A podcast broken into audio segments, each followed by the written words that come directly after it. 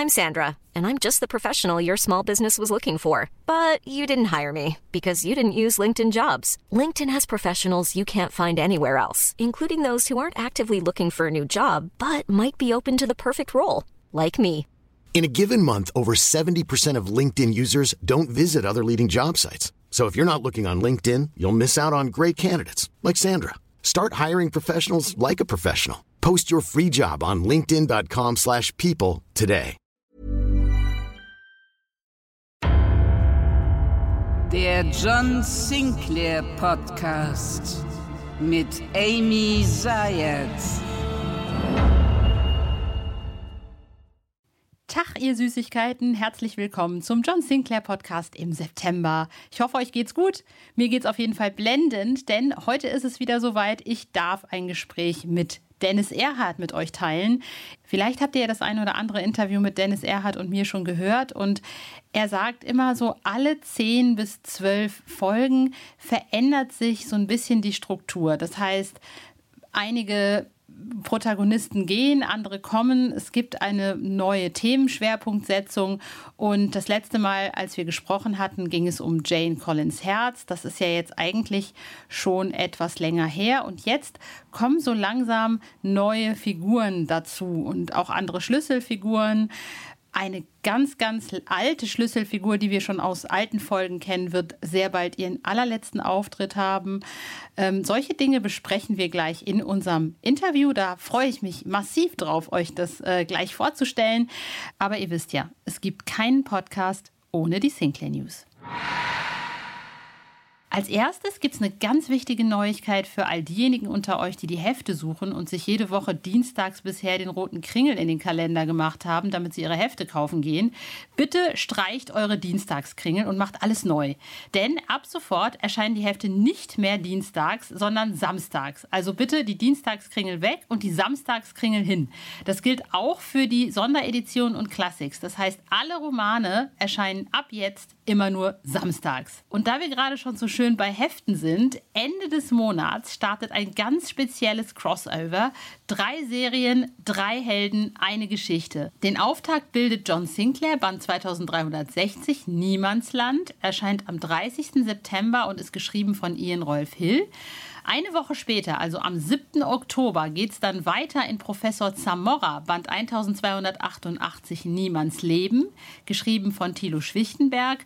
Und am 14. Oktober erscheint dann das Finale in Dorian Hunter, Band 134 Niemands Kind, geschrieben von Dario Bandis, alias Dennis Erhardt.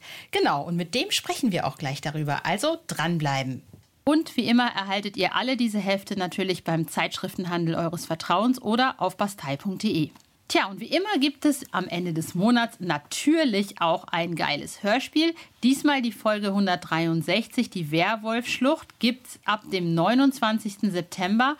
Und da wird auch eine ganz wichtige neue Schlüsselfigur vorgestellt. Wir haben gerade über Schlüsselfiguren gesprochen. Ähm, die Romanlesenden kennen sie unter euch bestimmt schon, nämlich Morgana Layton. Und was diese Schlüsselfigur so besonders macht, darüber rede ich auch gleich mit Dennis Erhardt. Deshalb würde ich sagen, falls ihr weiterhin immer auf dem Laufenden bleiben wollt, dann, ihr kennt es, wie immer, checkt uns auf Insta, auf YouTube, auf TikTok, auf Facebook oder johnsinclair.de oder abonniert einfach unseren Newsletter per Mail. Tja, und jetzt würde ich sagen, wie der Brite so schön sagt, without further ado. Oder wie die Ostwestfälin sagt, ohne viel Schnickschnack. Feuerfrei für das Gespräch mit Dennis Erhardt. Meine Lieben, es wird mal wieder Zeit, sich mit The Man himself zu unterhalten, nämlich dem Mann, der zusammen äh, mit seinem Kollegen äh, dafür sorgt, dass wir jeden Monat anständige Hörspiele aufs Ohr kriegen. Sein Name ist Dennis Erhardt und äh, die Idee ist ja immer folgende, so alle 10, 11 Folgen verlagert sich der Schwerpunkt ein bisschen äh, in eine andere Richtung hin. Und ähm, in den letzten, naja, zehn Folgen, vielleicht neun, zehn, elf Folgen ging es ja so ein bisschen um Jane und um ihr Herz und um Akim Samaran. Und jetzt, naja, so langsam, wir sind noch nicht ganz durch, aber wir verlagern uns woanders hin. Erstmal herzlich willkommen, lieber Dennis, dass du dir äh, wieder mal die Zeit nimmst, um mit mir zu reden. Ja, aber gerne doch, äh, Amy. Hallo und vielen Dank für die Einladung und vor allem für die tolle Anmoderation. Äh, sehr, sehr geschmeichelt fühle ich mich. Tatsachen müssen auf den Tisch. Ja. Na, Jane ist ja jetzt noch nicht ganz durch, oder? Jane ist noch nicht ganz durch. Also das stimmt genau, wie du sagst. Ähm, sie hat ihr neues Herz ja bekommen in der 150 und ähm, wir haben jetzt äh, danach eine Entwicklung bei Jane, die, noch ein kleines bisschen andauern wird, weil ich mir überlegt habe, dass ähm, diese ganze Geschichte was mit ihr machen muss. Da haben wir, glaube ich, auch schon mal drüber gesprochen. Ähm, das angedeutet, dass äh, ich nicht gerne sie einfach so beiseite legen würde äh, nach der 150, sodass man jetzt sagt, ihr geht es ja jetzt gut, ist ja alles in Ordnung, sie hat ein neues Herz und dann braucht sie auf 50 Folgen nicht mehr vorzukommen. sondern, äh, sondern es geht ja schon darum, ähm, wie wie ihre Gesamtsituation ist. Nicht? Sie ist jetzt auf der, also das erste Mal ja eigentlich überhaupt ein bisschen in Ruhe seit Folge, äh, seit Folge 70, 69, 70. Ähm, und sie ist nur scheinbar in Ruhe. Das haben wir auch schon ein bisschen gemerkt, weil dieser Würfel des Heils, den sie von John bekommen hat, der hat ja auch so seine Tücken, möglicherweise. Ob der Würfel die Ursache ist, würde ich noch ein bisschen offen lassen. Äh, auf jeden Fall ist das ein, ein Handlungsstrang, der noch ein kleines bisschen weitergeht und ähm, der aber, aber einen von, von mehreren Handlungssträngen ausmachen wird. Vor allem muss sie sich ja jetzt auch als Charakter weiterentwickeln. Ne? Also sie war ja lange Zeit die Böse oder die Ambivalente, die immer so ein bisschen, wo man nicht ganz sicher war. Und jetzt muss sie ja wieder ihren neuen Platz finden als Charakter, ne? auch als Figur, oder? Ja, genau das ist es eben. Ne? Sie muss ihren Platz finden. Das hast du wirklich genau richtig gesagt. Mir fehlten die Worte vorher dafür. Ähm, und äh, das, also, das muss auch nicht bedeuten, dass das ein endgültiger Platz ist. So, nicht? Äh, also ich finde, Jane ist einer der interessantesten Charaktere in der Serie wegen ihrer ähm, Wechsel, wegen ihrer Schwierigkeiten, die sie hat und ihrer Unzulänglichkeiten.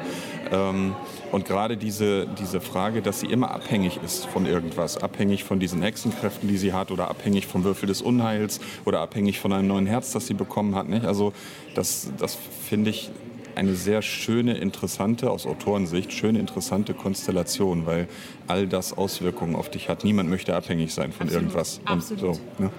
und das, ähm, deshalb beschäftige ich mich gerne mit dem Thema. Ja. Sehr, sehr spannend. Also ich bin echt spannend, äh, gespannt, wie es weitergeht. Ähm, natürlich das Thema Akim Samaran, der ist ja auch noch nicht ganz ausgefrühstückt. Ja, das stimmt. Also Akim Samaran hat noch, äh, ich verrate nicht wie viele Folgen, weil das, da würde ich zu viel verraten dann an der Stelle. Da hatten wir uns nämlich auch äh, was überlegt, äh, dass wir ein bisschen von den Heften abweichen, weil wir die Geschichte mit dem Homunculus äh, entwickelt haben. Ähm, da hatte ich mit Jörn Brom ja damals äh, zusammen mir das überlegt, weil die, also ich weiß gar nicht, ob ich das schon mal erzählt habe. Das ging zurück auf einen Einsatz von ihm bei ähm, dem Vampir Express. Da hat er nämlich mitgesprochen, Jörn Brom damals. Genau, ja. Und äh, ich habe vergessen, als ich das Booklet, äh, also ich gebe immer an Lübbe die Sprecherliste weiter, und ich habe ihn vergessen, weil ich ihn nicht in der Liste drin stehen, drin stehen hatte bei mir, sondern äh, das war kurz vor, vor Abgabe. Und dann haben wir das gesagt, ah ja klar, komm vorbei. Und da haben wir noch drei Sätze. Und er hatte sich so gefreut. Und dann stand er nicht in der Liste drin und war total enttäuscht. Und, äh, und dann habe ich gesagt, okay, das verstehe ich auch, ich überlege mir was. So. Und dann habe ich das gesagt und zwei Jahre lang nicht mehr mich gemeldet. Äh, wahrscheinlich hatte er gedacht, der doofe Er hat äh, alles vergessen und was soll das überhaupt? Ich, nie wieder, nie wieder äh, werde ich mit dem zusammenarbeiten. Never. Aber äh, das war tatsächlich nicht so, sondern ich habe da öfter drüber äh, nachgedacht und hatte dann recht früh diese Folge vom in den Romanen London Dungeon. Äh, wir haben dann das Dark Dungeon draus gemacht in den Hörspielen im Kopf, äh, weil das einfach passte mit Figuren, die entwickelt werden. Ich weiß ja, wie akribisch er da seine Figuren macht und immer selber malt und wirklich jede einzelne Figur da mit den Pinseln bearbeitet, stundenlang nicht. Also ähm, totaler Wahnsinn. Total und, crazy, ja. ja genau, äh, das, das, ist nicht normal. nee, das, das ist, ey, ohne Scheiß. Ich habe Jörn damals, ähm, als ich meinen BBC-Beitrag gemacht habe über John Sinclair, ähm, habe ich Jörn interviewt und ich war so, boah, das, das, das, ist unfucking fassbar, was der da macht. Wirklich sehr interessante Sachen, die er da macht. Und, ähm, und das, das Dark Dungeon, dachte ich, passt dann eben wirklich genau auf diese Sache. Und, äh, und der Homunculus, den haben wir dann äh, ein bisschen wichtiger gemacht und bedeutsamer, als er in den Romanen war, weil ich dann eben zu Jörn gesagt habe, okay, dann lass uns doch eine äh, Figur machen, die, die wir wirklich passend für dich machen. Da kannst du dann irgendwas her speziell herstellen und die kommt dann genau erstmals im Hörspiel vor und weil sie dann so wichtig ist, würde ich sie auch noch ein paar Folgen weiter lang mitnehmen wollen in den Hörspielen. Dann haben wir das Löwe vorgestellt, das Konzept, fanden sie auch alle super und ja, dann haben wir es umgesetzt. Ja, und dann gab es ja diese geile Figur dazu auch noch. Ne? Also das gab ja dann die, die Homunculus-Figur Genau, gab es ne? zu kaufen. Ja, ja der, also der wurde sozusagen erst entwickelt. Jörn hat den entworfen äh, auf dem Papier, hat das an jemanden geschickt, der dann so eine 3D-Figur daraus gemacht hat. Und es gab mehrere Möglichkeiten. Also es gab auch ein paar andere ähm, Künstler, die da was abgegeben hatten. Aber die Figur fand ich am coolsten. Und die Idee mit dieser Nabelschnur in den Hörspielen, die ist tatsächlich erst durch die Figur gekommen, weil die so aussah, als ob das eine Nabelschnur wäre. Ich glaube, das war eigentlich normal. Es war irgendwie so ein äh, Teufelsschwanz oder so, der sich da um die Figur schlängelte. Aber ich fand das aus wie, wie eine Nabel, Nabelschnur und das ist, das ist äh, ich glaube, ja, das ist eine ziemlich kranke Figur, finde ich, der Homunculus. Äh, allein rein optisch, würde ich mal sagen. Und, äh, und äh, ja, so, so ist das alles entstanden und das, wir kamen jetzt von Akim Samaran da drauf, aber der hat ja ähm, den Homunculus eben erschaffen äh, und äh, der, in den Romanheften war der nur für zwei, drei äh, Romane dabei und wir haben jetzt ein bisschen mehr draus gemacht und auch was die Fähigkeiten des Homunculus angeht und diese Fähigkeiten werden natürlich dann auch noch eine Rolle spielen in den nächsten Hörspielen bin sehr, sehr gespannt. Und, und was ich auch sehr, sehr geil fand, ähm, im letzten Hörspiel Jenseitsmelodie ähm, wurde dann tatsächlich zum ersten Mal, also es ist nicht ganz zum ersten Mal, das wurde ja schon mal kurz angerissen bei, bei der 2000er Folge, das, äh, bei der 2000. beim 2000. Band, ähm, was ja auch vertont wurde, das Höllenkreuz wurde es nochmal angesprochen, ähm, Eibon. Und ähm, das finde ich sehr spannend, weil wir ja gerade in den Hörspielen überhaupt noch nicht wissen, was ist Eibon, wo ist Eibon, wat, wer ist Eibon, was zur Hölle ist Eibon. Und ähm, wir hatten letztes Mal noch darüber gesprochen, als wir ähm, das Interview gemacht haben. Da warst du bei Eibon noch so ein bisschen vorsichtig und das, hm, keine Ahnung, ob und wie und soll. Und wie, wie hast du den Sprung geschafft und, und wo gehst du damit jetzt hin? Das, äh, das ist eine ganz große Frage jetzt, äh, die letzte. Ähm, wo geht das hin? Also Eibon ist ja ein Thema, was über wirklich, also was bis heute dann dabei ist in der Serie und, und äh, insofern kann man gar nicht sagen, das geht wie der Shimada-Zyklus zum Beispiel irgendwo hin und dann ist auch Schluss, sondern es war eher die Frage, reißt man dieses Thema an? Und als das Höllenkreuz damals äh, war, das war ja auf Grundlage eines Romans, also Folge 2000 da, oder, oder Romanheft 2000, ähm, das, da hatte der Roman Voraussetzungen, die in den Hörspielen noch nicht da waren. Und wenn wir Eibon da weggelassen hätten, dann wäre es äh, ein ganz seltsames Hörspiel geworden. Hätte überhaupt nichts mehr mit dem Roman zu tun gehabt. Und insofern haben wir das da natürlich dann aber in den Hörspielen neu einführen müssen, obwohl es in den Romanen schon längst bekannt ist. Der Rote Ryan oder so, das sind ja Figuren, die schon ewig dabei sind in der Romanserie. Und ähm, jetzt, als die Jenseitsmelodie kam, beziehungsweise vorher habe ich so ein bisschen tatsächlich weggeschoben, wie du sagtest, weil auch so viele Themen da sind zurzeit, finde ich. Ähm, und weil auch noch Nachholbedarf besteht. Also Lupina zum Beispiel ist ja noch ein bisschen offen. Und ähm, die Templer-Geschichte ist auch äh, so ein riesiger, noch größerer Komplex als Albon. Ähm, dass ich gesagt habe, okay, lass uns erstmal auf Jane und auf Akim Samaran konzentrieren und so und, und Albon ist, ist erstmal ein bisschen hinten dran. Und ähm, dann, als das jetzt mit der Jenseitsmelodie sich einfach anbot, anzuteasern, gerade weil auch das Thema Mandragoro jetzt äh, durch die Classics, äh, die Verbindung mit den Classics und so, auch da ist, es wird kompliziert, aber du kannst mir folgen, oder? Ich du bist, ich hoffe, ich hoffe, die Hörer können auch noch folgen. Ja, ich merke selber gerade, wie kompliziert das alles ist. Aber jedenfalls, ähm, äh, durch, also diese Mandragoro-Thematik, die passte halt total. Ähm, und dadurch ist aber auch Eibon irgendwie im Spiel. Und dann habe ich gedacht, naja, das alles jetzt künstlich aufzutrennen, ist halt auch blöd. Andererseits ist es natürlich ein Widerspruch zu dieser Folge 2000, ähm, dass Eibon jetzt so eingeführt wird, als ob es noch nie da gewesen ist. Und dazu habe ich dann auch gedacht und vergessen, ehrlich gesagt, äh, äh, nochmal ein Statement vorher abzugeben und Bescheid zu sagen praktisch nicht. Also ich würde sagen, die Folge 2000 steht außerhalb der Chronologie, weil, weil sie auch, das ist nun mal die Folge 2000. Und wenn wir in den Hörspielen so weit kommen, dann wird sie auch nicht mehr stimmen, weil dann Albon eben schon längst eingeführt ist und nicht wie in der jetzigen Folge 2000 neu eingeführt wird. Aber das ist eben ein Widerspruch, den kann man, den muss man aushalten, würde ich sagen. Das ja. ist eine Sonderfolge, die, die, äh, da muss man dann auch nicht danach fragen, wann die denn spielen könnte innerhalb der Serie. Und da habe ich dann gedacht, okay, äh, ignoriere sie und lass uns Eibon Stück für Stück einführen dann fangen wir jetzt damit an. So. Und wie geht, also nicht wie geht's, also wo ging, wohin geht denn jetzt, wohin gehen, sage ich mal, die nächsten zehn Folgen? Also ohne zu viel zu spoilern, aber was sind so die, die Hauptstränge? Also äh, ich glaube, einmal hatte ich ja mit Jane schon erzählt, dass ein bisschen, was das äh, noch ergibt. Äh, Lupina wird noch mal eine Rolle spielen. Ja. Und ähm, ich dachte, das ist schon angekündigt, die Lupina, aber vielleicht doch noch nicht, weiß ich nicht. Ähm, okay, na gut. Ähm, also das ist der, der Zweiteiler, der grausame Wald und Lupina gegen Mandragoro. Das, dieser Zweiteiler wird dabei sein. Ähm, und dann, äh, das greift dann noch ein bisschen weiter vor, aber die Templer werden dann kommen. Und, äh, du wagst dich wirklich an die Templer. Ja, genau. Aber ich sage auch gleich, äh, das wird... Ähm, das wird, wie soll ich sagen, ähm, ein, ein, ein großes Experiment, weil also wir haben unsere Erfahrungen gemacht bei Shimada, dass es äh, durchaus ähm, geteilt, also es wurde geteilt aufgefasst, dass sich so viel mit Shimada befasst wurde, weil ja diese japanische Mythologie auch, auch durchaus komplex und, und ein bisschen anstrengend sein kann auf Dauer mit den ganzen Namen und sich das alles zu merken. Und ich glaube, ähm, dass es doch ganz gut ist, wenn man nicht so einen Block von zehn oder elf Romanen in dieser Menge hat. Und die Templer würden dafür ja, das würde ja nicht mehr ausreichen für die Templer. Nee, nee. Ähm, und deswegen äh, werden wir uns bei den Templern was überlegen müssen. Wir werden das nicht so machen können wie in den Romanen. Das geht einfach nicht. Ich sage jetzt nicht, dass die Templer nur ein Dreiteiler werden oder dass sie ein Zehnteiler werden oder ein Fünfzigteiler. Ähm, das ist auch noch, im, das ist auch noch im Fluss, ne? Ja. genau. Also das, es, es, geht nicht darum, dass die dann einmal komplett abgehandelt sind.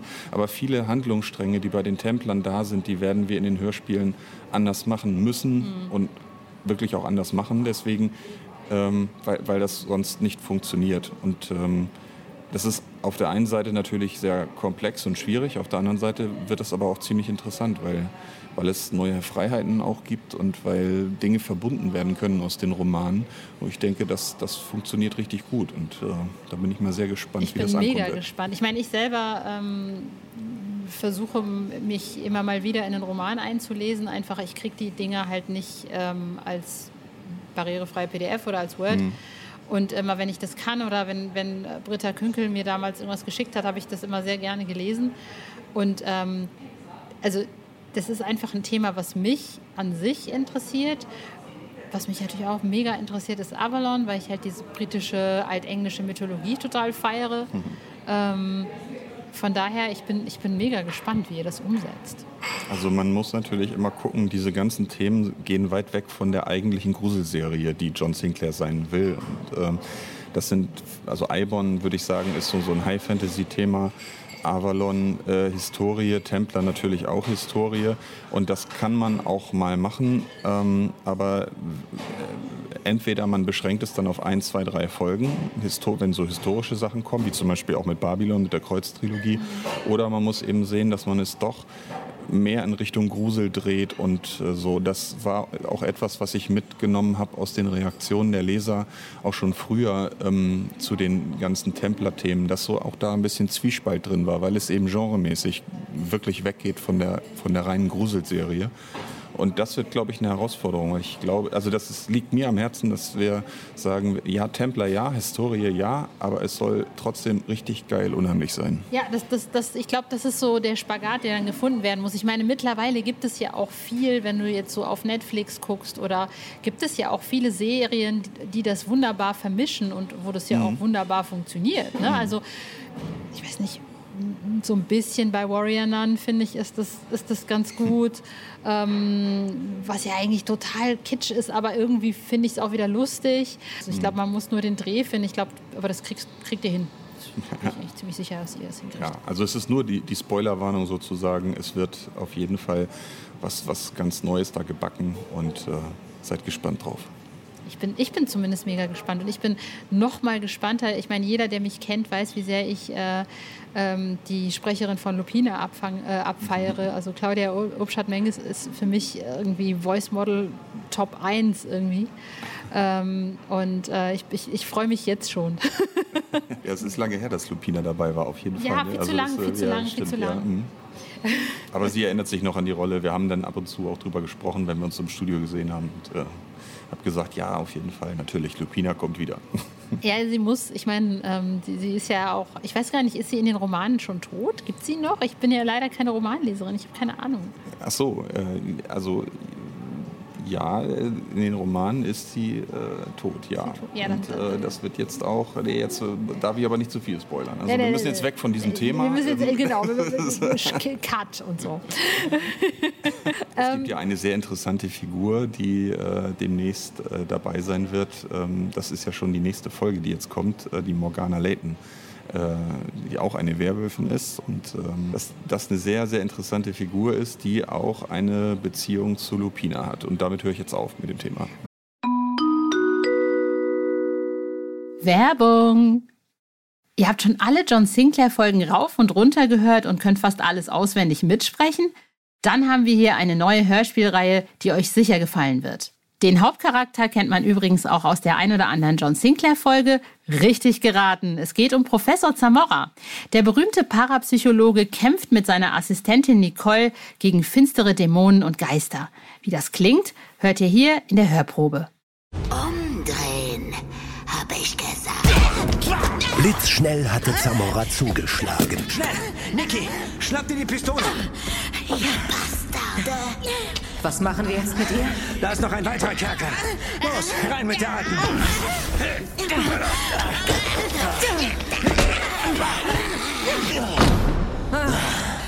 So, die werden wir los.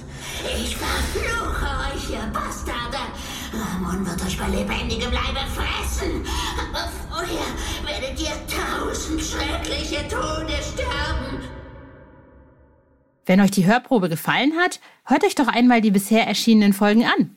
Entweder auf CD oder auf der Hörspielplattform eurer Wahl. Viel Spaß beim Hören. Werbung Ende. Morgana Layton ähm, wurde ja auch so, wurde die nicht auch tatsächlich von Florian Hilleberg erschaffen, von Ian Rolf Hill? Nee, die gab es vorher schon. Also er hat sich der Figur angenommen. Ich glaube, das ist so ein bisschen seine Lieblingsfigur, habe ich das Gefühl auch, dass er da sehr viel mit ihr macht, ähm, weil er auch erkannt hat, dass, dass, äh, dass sie eine sehr zwiespältige, keine typische Werwölfin ist. Und äh, ist wieder dieses Jane-Phänomen. Das, das ist äh, eine interessante Figur auf, auf der Seite des, des Bösen eher, würde ich sagen, als Jane natürlich. Aber ähm, die sehr ambivalent ist. Also ähm, die John Sinclair nicht einfach mal so über den Haufen ballern kann oder ihr sein Kreuz äh, auf den Kopf drücken kann. Ja, vor allem ist sie auch, also das fand ich halt auch irgendwie total cool, dass Florian sie halt auch, aber auch viele von seinen Figuren, also man weiß halt, also ich mag Figuren, die, die, wo man nicht schwarz und weiß sagen kann.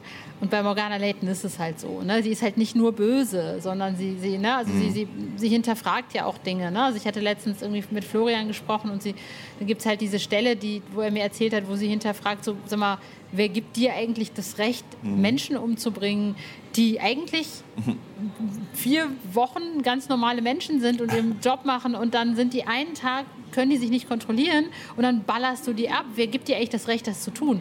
Und ich finde diese Frage einfach so geil und auch sehr zeitgemäß, weil mhm. in einem Zeitalter, wo wir, keine Ahnung, Twilights und, und, und Vampire Diaries und Originals und äh, ähm, Weiß der Geier nicht haben und das schon seit 20 Jahren, wo irgendwie äh, äh, äh, dieses Mädchen äh, trifft Vampir und so haben, wo es halt nicht mehr so ist, dass Vampire immer nur böse sind, mhm. finde ich, muss man halt auch von diesem klassischen 80er Jahre Grusel auch mhm. manchmal weg.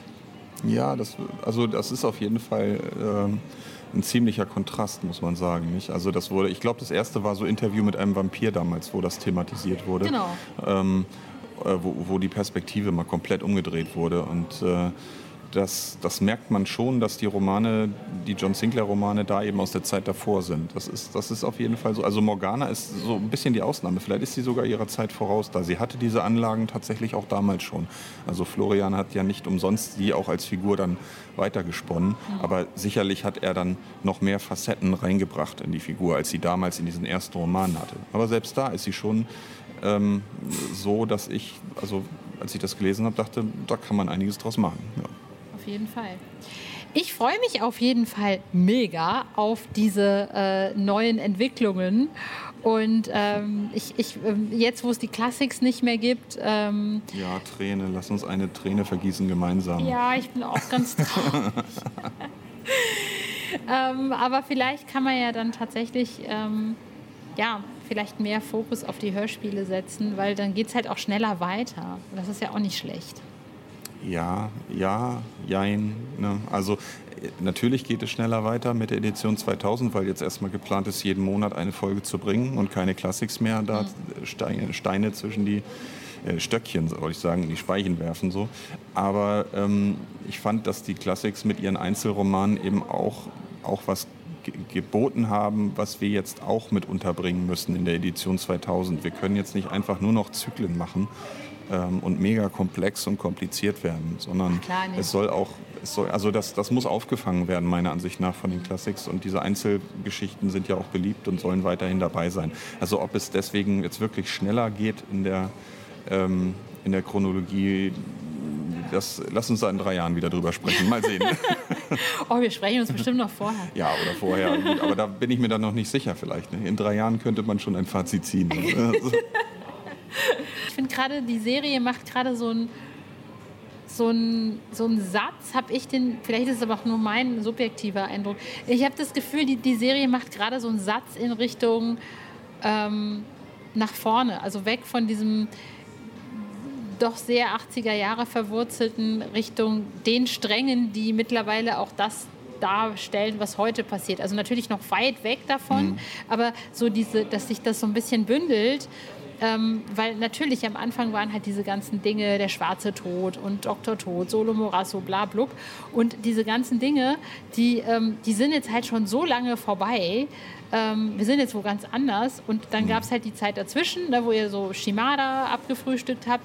Und ja. jetzt bündelt ihr diese ganzen Energien, die hinterher, also die am Ende, im Endstrang zu dem führen, wo wir jetzt sind. Und ähm, ich finde, das fängt auch die Leute auf, die vielleicht neu in die Romane einsteigen wollen, ähm, aber eben halt auch die, die die Romane halt mehr lesen und vielleicht nicht die Hörspiele hören. Also ich finde das ganz spannend, diese Zeit gerade. Ja, das, das kann sein. Also unter dem Aspekt habe ich das noch gar nicht betrachtet. Ich hatte das immer eher so unter dem gesehen, dass wir jetzt in die Bereiche kommen, die nicht mehr so klassisch sind. Also das ist vielleicht auch das, was du meintest, ne? aber ähm, also Tonstudio Braun ist durch sozusagen mit ihren 107 Folgen. Das ist jetzt schon einige Zeit sogar durch.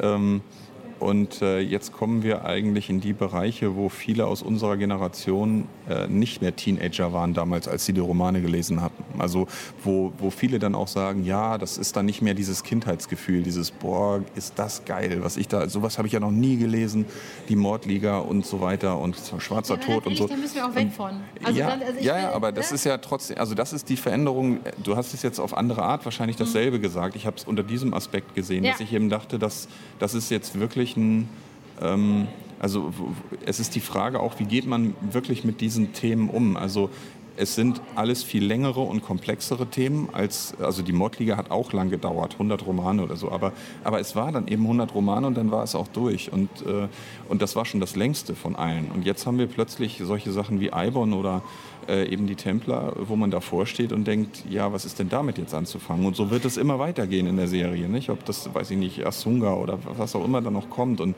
ähm, der dunkle Gral, ja, also gibt Extrem jedenfalls. Und bei jedem Thema sitzt man da und denkt, das kannst du so aber nicht machen, äh, wie das in den Romanen ist. Also das heißt, die Hörspiele werden sich, glaube ich, weiter emanzipieren müssen von der Romanserie. Nicht, dass man das verlässt, was da ist, also dass man schon mit dem arbeitet, aber, aber es, es werden trotzdem neue Wege sein müssen, neue Verbindungen und ähm, und das, äh, das ist auch wirklich eine, eine, spannende Sache, auch im Hinblick auf Modernisierung, was du sagst. Also das, ähm, ja, es, es, gab schon mal vor Jahren die Idee, da war Max Sieper noch Leiter bei Löbe Audio, da sagte er, Mensch, mach doch einfach was Eigenes. Also mach doch äh, ne, komplett weg von den Romanen, lass uns da neue Entwicklungen machen und so. Und ähm, ich weiß gar nicht, wieso das damals dann nicht dazu gekommen ist. Äh, wir haben das, glaube ich, auch mal eine Zeit lang diskutiert und dann wieder ein bisschen verworfen und so.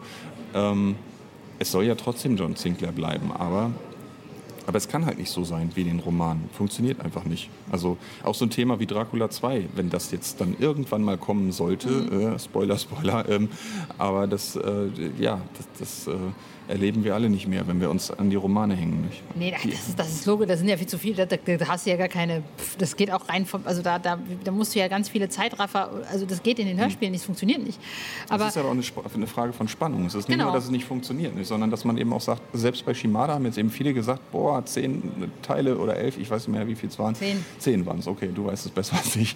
Ähm, das, äh, das ist zu viel, nicht? Also das, das, es hätten sieben gereicht oder sechs oder irgendwie sowas und ähm, und wenn man dann plötzlich mit 20 oder 30 Teilen um die Ecke kommt, dann, äh, dann hört es, glaube ich, wirklich auf. Also dann muss man eben sehen, wie verteilt man das und äh, wie wichtet man das. Und, und äh, ja, wir, wir, müssen uns da ganz neue Konzepte überlegen. Aber ja, das ist auch ich, spannend. Das also. ist aber, glaube glaub ich, genau das Ding. Und ich glaube auch, ich, ich würde mir halt wünschen, dass ähm, in zehn Jahren, ähm, ich sag mal, jemand kommt oder der dann vielleicht 20 ist und sagt, boah, mit 10, da habe ich damals dieses Hörspiel gehört mit Eibon oder weiß ich nicht, mit äh, äh, äh, Akim Samaran und das war so geil. Ähm, weil das Krasse ist ja auch, alle Leute, die du auf John Sinclair ansprichst, ob Roman oder, also die, die denken, das gibt es gar nicht mehr. Die mhm. denken immer, du Schwarzer Tod und Mordliga und Lady X und so. Und ich denke immer so, also wir müssen, glaube ich, wenn, wir, wenn Sinclair bestehen bleiben soll, müssen wir neu denken. Da müssen wir gucken, dass wir, dass wir, was wir ja schon romanmäßig ganz gut machen, dass wir uns weiterentwickeln und die Hörspiele sind halt einfach noch mehr frequentiert und da müssen wir halt in den Hörspielen da auch hin, dass die mhm. Leute vielleicht einfach eine Modernisierung sehen und nicht, ach, das ist das alte Zeug aus den 80ern, was unsere Eltern mal gehört haben. Ja, das stimmt schon. Also ich würde das nicht ganz so unterschreiben, von wegen, das gibt es ja gar nicht mehr. Ich habe, also bei den Hörspielen bekommt man eher schon mit, dass viele Leute Fans sind. Also auch Leute, die ich privat kenne und die gar nicht wissen, dass ich Hörspiele mache. Und wenn dann das Gespräch mal darauf kommt, äh, dann, ach, das machst du und so, ja, die höre ich doch immer. Und äh, das ist ja interessant. Und also da gibt es schon wirklich viele Leute, die das auch nach wie vor hören. Ja, Steffen ähm, Hensler hat ja jetzt letztens auch Beispiel, gesagt, dass so er das, oder ne, Bela B. Also es gibt auch richtig, ich will auch unbedingt einen, Prom, einen hm. Podcast machen zu Promis, die Sinclair mögen. Ne? Hm. Einfach weil, aber genau deswegen, aber ich finde, also das, ähm, das, gerade deshalb, damit es auch so bleibt und damit auch neue dazukommen. Ne? Weil so Kids Ne, die, die, mhm. die, die gucken sich jetzt heutzutage irgendwie Netflix an oder so. Und wenn die ein Hörspiel hören, dann, dann haben die keine Assoziation mit dem, was wir früher gehört haben. Ja, das stimmt. Und es, man muss eben auch sehen, dass die Romane ja auch in, der 80, in den 80ern ihre Zeit hatten und dass es danach eben auch zurückging. Also das lag nicht an John Sinclair, sondern an allen Serien. Das wurde alles weniger, die Auflagen sind geringer und es ist weniger bekannt. Ähm, heute gibt es einfach viel mehr verschiedene Medien. Es gibt mehr Fernsehprogramme. Es, äh, die Leute gucken eigentlich gar kein Fernsehen mehr, äh, sondern streamen und gucken, was weiß ich, was anderes. Und ja. äh, also die Serie muss da sicherlich auch darauf reagieren, sich auch so. Ich kann dich aber nicht gehen lassen, lieber Dennis, bevor ich noch mal eine Frage losgeworden bin, ich meine, wie ihr alle vielleicht wisst, die mich schon etwas länger hören, ich bin ja nicht nur John Sinclair-Fan, sondern auch Dorian Hunter-Fan. Und Dennis Erhardt ist auch der Mensch, der die Dorian Hunter-Hörspiele macht, falls ihr das nicht wissen solltet. Du schreibst auch Dorian Hunter mit, nicht wahr? Du machst also nicht nur die Hörspiele, sondern du schreibst das Zeug auch. Ich schreibe das Zeug ab und zu, ja. Also aktuell nicht mehr so. Also ich habe natürlich nicht die kompletten 49 Folgen gemacht, sondern ich habe die produziert von Anfang an. Aber Marco Göllner hat äh, bis Folge 24 Skript, Regie und auch die Vertonung gemacht. Ähm, aber äh, wir waren sicherlich da zu zweit an dem Projekt dran. Ähm, äh, Dorian Hunter ist mein Baby auf jeden Fall bei Zaubermond äh, bei meinem Verlag und äh, da gab es ursprünglich nur die Bücher äh, in Neuauflage der früheren Serie und mit der Fortsetzung zusammen. Ähm, und dann, als ich den Verlag von Thomas Born übernommen habe, 2006, habe ich gesagt, eben, ich habe Bock auf Hörspiele, ich will jetzt auch Hörspiele machen bei Dorian Hunter und so hat sich das entwickelt, dass die Serie seit 2008 erscheint und jetzt inzwischen bei Folge 49 ist. Ja. Das musste gut gehen. Also mein Studienkollege Marco Göllner, lieber Kumpel von mir, liebe Grüße nach Berlin, falls du mich hörst. Ähm, und Dennis Erhardt, das, das war das, deswegen bin ich auf Dorian Hunter wahrscheinlich aufmerksam geworden. äh, ähm, aber auch wegen der geilen Sprecher und wegen der coolen Umsetzung. Ähm, Jetzt schreibst du unter anderem auch ähm, Dorian Hunter. Es gab ja auch schon auch in den Hörspielen immer mal wieder Crossovers. Es gibt jetzt wohl auch in den Heften welche. Kann es sein? Ich hörte es irgendwo munkeln. Ja, da hast du richtig munkeln gehört. Und zwar wird das sein ähm, ein Crossover, was es, glaube ich, in dieser Form so noch nicht gegeben hat zwischen drei Serien, nämlich John Sinclair, Professor Zamora und Dorian Hunter. Also drei Serien, die bei Bastei erscheinen.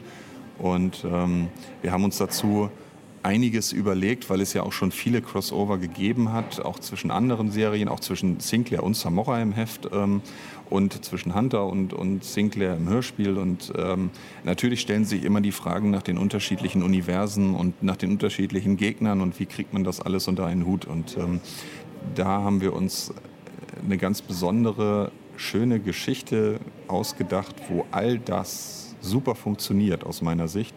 Ähm, und die zudem den Hintergrund hat, dass es ein, also ich verrate nichts inhaltlich über die Geschichte, aber äh, ich kann verraten, dass es ein Dreiteiler werden wird und ähm, wo wir uns natürlich auch gedacht haben, so, also äh, wenn wir jetzt in allen drei Serien was machen, dann wird es ja automatisch vielleicht kein Dreiteiler, aber drei Hefte werden es nicht. Aber was machen wir dann? Sollen wir jetzt wirklich dreimal dieselbe Geschichte aus verschiedenen Perspektiven erzählen, so wie es ja manchmal im Crossover passiert? Das gab es ja ne? schon mal, ne? Mit, genau, mit es ist erstens nicht neu und zweitens äh, ist es dann auch irgendwie Hammer und äh, dass man vielleicht bei der dritten, äh, beim dritten Heft sagt, ob ich das jetzt nochmal äh, von dem Fenster aus betrachten muss, wie das alles gelaufen ist oder so nicht. Also das ist nicht so interessant, sondern wir haben uns da wirklich was komplett anderes überlegt. Es wird ein kompletter Dreiteiler, also viel aufwendiger tatsächlich auch in der Storyentwicklung dadurch, weil es eben wirklich drei, drei Teile sind, äh, die eine große Geschichte ergeben. Und äh, wir haben uns dann überlegt, wie machen wir das? Sie sollten natürlich eigentlich gleichzeitig erscheinen. Äh, funktioniert nicht so richtig wegen der Erscheinungsweisen. Zamora und Hunter erscheinen ja immer äh, versetzt um eine Woche. Nur John Sinclair erscheint wöchentlich. Und dann hat ähm, äh, Michael Schönbrücher, der zufällig da äh, bei Ute Müller im Büro war, als äh, Ute Müller, die Cheflektorin von Bastei und ich da gesprochen hatten über das Crossover. Äh, und dann hatten die beiden einfach die Idee, warum machen wir das denn nicht so? Dass äh, das verteilt über die drei Serien erscheint. Und zwar fangen wir an bei John Sinclair. Das ist nämlich jetzt die Folge, äh, der, der, die Romanheftnummer 2360. Die erscheint am 30. September. Das wird der erste Teil, der Auftakt sein. Und dann erscheint eine Woche später äh, Zamora Band 1288. Und wieder eine Woche später erscheint Dorian Hunter Band 134. Das und die Leute müssen dann immer, um, den, um rauszufinden, äh, was dann passiert. Wie es weitergeht, müssen genau. sie in die nächsten, also müssen sie sozusagen von Serie zu Serie hoppen. Und, das war, und es ist halt äh, wirklich ein Projekt mit also ganz spannenden Hintergründen. Und dann eben auch diese Idee, das über, über diese drei Teile, über die drei Serien zu machen, dass wir eben mit John Sinclair starten. Und ne, wie, das hatte dann wiederum Einfluss, wie sollen die Figuren entsprechend auftauchen. Hunter wird im ersten Teil dann zum Beispiel ein bisschen später auftauchen als die anderen beiden. Ähm, also so hat eins ins andere gegriffen und das hat total Spaß gemacht, das mit Florian Hilleberg, Uwe Föhl und Thilo Schwichtenberg zu planen. Sehr, sehr geil. Also ich hätte, das wäre nämlich die nächste Frage gewesen, wer, wer sind die Autoren? Und Michael Schönbrecher ist der Lektor von Hunter oder wer ist das nochmal? Äh, nee, Michael Schönbrecher ist der Lektor von Matrax. Ähm, er war wirklich rein zufällig da und hat so einfach nur von außen so einen kleinen äh, ne, reingegeben. Wir haben uns auch lange nicht gesprochen, ähm, da zufällig Hallo gesagt dann. Äh, aber das ist ja eine schöne Idee auf jeden Fall, die wir auch gleich aufgegriffen haben. Sehr, sehr cool. Also bei Hunter gibt es jetzt aktuell keinen Lektor in der Form, weil es ja eine neue Auflage ist, die bei Bastei läuft. Also das ist ähm, die Bücher sind ja nach wie vor bei Zaubermond erhältlich und werden jetzt Stück für Stück als Romanheftserie bei Bastei aufgelegt. Also ich kann es kaum erwarten, sowohl die drei Hefte als auch das, ähm, die Folge 50 von Dorian Hunter. Ähm, und ich muss sagen, ich, ich bin Fan von beiden Serien. Und äh, ja, in diesem Sinne, jetzt habe ich alle meine Fragen gestellt. Ich bedanke mich nochmal ganz, ganz herzlich, dass du äh, dir jedes Mal die Zeit nimmst, meine dusseligen Fragen irgendwie zu beantworten. Und äh, hoffe, wir hören uns na, spätestens in einem Jahr oder so wieder. Das ist ja keine Qual, es macht ja Spaß. Danke, Amy. Danke dir. okay. Tja, und das war es auch schon wieder mit dem September-Podcast. Mir hat es mal wieder mega Spaß gemacht. Ich hoffe, euch auch. Wir hören uns nächsten Monat wieder. Bis dahin, wie immer, checkt uns auf allen Social-Media-Kanälen oder abonniert unseren Newsletter per Mail. Ich drücke euch und sage ciao.